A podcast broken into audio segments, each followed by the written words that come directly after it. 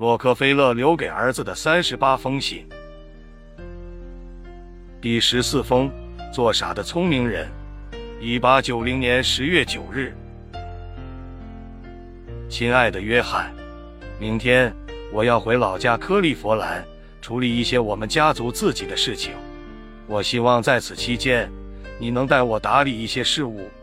但我提醒你，如果你遇到某些棘手或自己拿不定主意的事情，你要多向盖茨先生请教和咨询。盖茨先生是我最得力的助手，他忠实真诚，直言不讳，尽职尽责，而且精明干练，总能帮我做出明智的抉择。我非常信任他，我相信他一定会对你大有帮助。前提是你要尊重他，儿子。我知道你是布朗大学的优秀毕业生，你在经济学与社会学方面的知识可谓优秀。但是你应该清楚，知识原本是空的，除非把知识会付诸行动，否则什么事都不会发生。而且教科书上知识几乎都是那些好手穷经的知识匠人在象牙塔里编撰出来的，它难以帮你解决实际问题。我希望你能去除对知识、学问的依赖心理，这是你走上人生坦途的关键。你需要知道。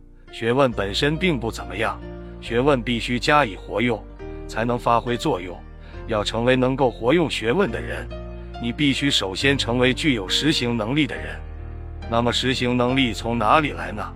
在我看来，它就潜藏在吃苦之中。我的经验告诉我，走过艰难之路，布满艰辛、不幸、失败和困难的道路，不仅会铸就我们坚强的性格。我们赖以成就大事的实行能力亦将应运而生。在苦难中向上攀爬的人，知道什么叫千方百计地去寻找方法、手段，让自己得救。处心积虑地去吃苦，是我笃信的成功信条之一。也许你想讥讽我，认为没有比想吃苦再傻的了。不，没有不幸体验的人反而不幸。很多事情都是来得快，去得也快。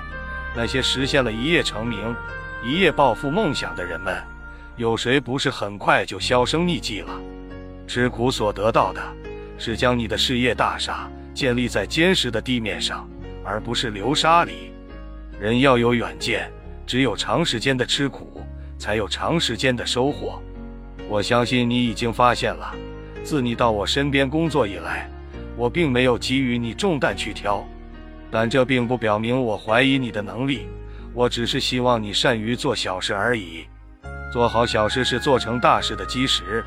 如果你从一开始就高高在上，就无法体贴部署的心情，也就不能真正的活用别人。在这个世界上要活下去，要创造成就，你必须借助于人力及别人力量。但你必须从做小事开始，才会了解当部署的心情。等你有一天走上更高的职位，你就知道如何让他们贡献出全部的工作热情了。儿子，世界上只有两种人头脑聪明，一种是活用自己的聪明人，例如艺术家、学者、演员；一种是活用别人的聪明人，例如经营者、领导者。后一种人需要一种特殊的能力，抓住人心的能力。但很多领导者都是聪明的傻瓜，他们以为要抓住人心，就得依据由上而下的指挥方式。在我看来，这非但不能得到领导力，反而会降低很多。要知道，每个人对自己受到轻视都非常敏感，被看矮一截会丧失干劲。这样的领导者只会使部署无能化。一头猪好好被夸奖一番，它就能爬到树上去。善于驱使别人的经营者、领导者或大有作为的人，一向宽宏大量。他们懂得高看别人和赞美他人的艺术，这意味着他们要有感情的付出，而付出深厚的感情的领导者，最终必赢得胜利，并获得部署更多敬重。没有知识的人终无大用，但有知识的人很可能成为知识的奴隶。每个人都需要知道。一切的知识都会转化为先入为主的观念，结果是形成一边倒的保守心理，认为我懂，我了解，社会本来就是这样，有了懂的感觉，就会缺乏想要知道的兴趣，没有兴趣就将丧失前进的动力，等待他的也只剩下百无聊赖了。这就是因为不懂才成功的道理。但是受自尊心、荣誉感的支配，很多有知识的人对不懂总是难以启齿，好像向别人请教，表示自己不懂是见不得人的事，甚至把无知当罪恶，这是自作聪明。这种人永远都不会理解那句伟大的格言：每一次说不懂的机会，都会成为我们人生的转折点。自作聪明的人是傻瓜，懂得装傻的人才是真聪明。如果把聪明视为可以捞到好处的标准，那我显然不是一个傻瓜。直到今天，我都能清晰记得一次装傻的情景。当时我正为如何筹借到一万五千块钱打伤脑筋，走在大街上，我都在苦思冥想这个问题。说来有意思，正当我满脑子闪动着借钱、借钱的念头时，有位银行家拦住了我的去路，他在马车上低声问我：“你想不想用五万块钱，洛克菲勒先生？”我交了好运吗？我有点不相信自己的耳朵，但在那一瞬间，我没有表现出丝毫的急切。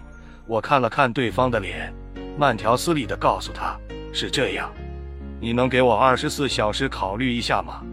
结果。我以最有利于我的条件与他达成了借款合同。装傻带给你的好处很多很多。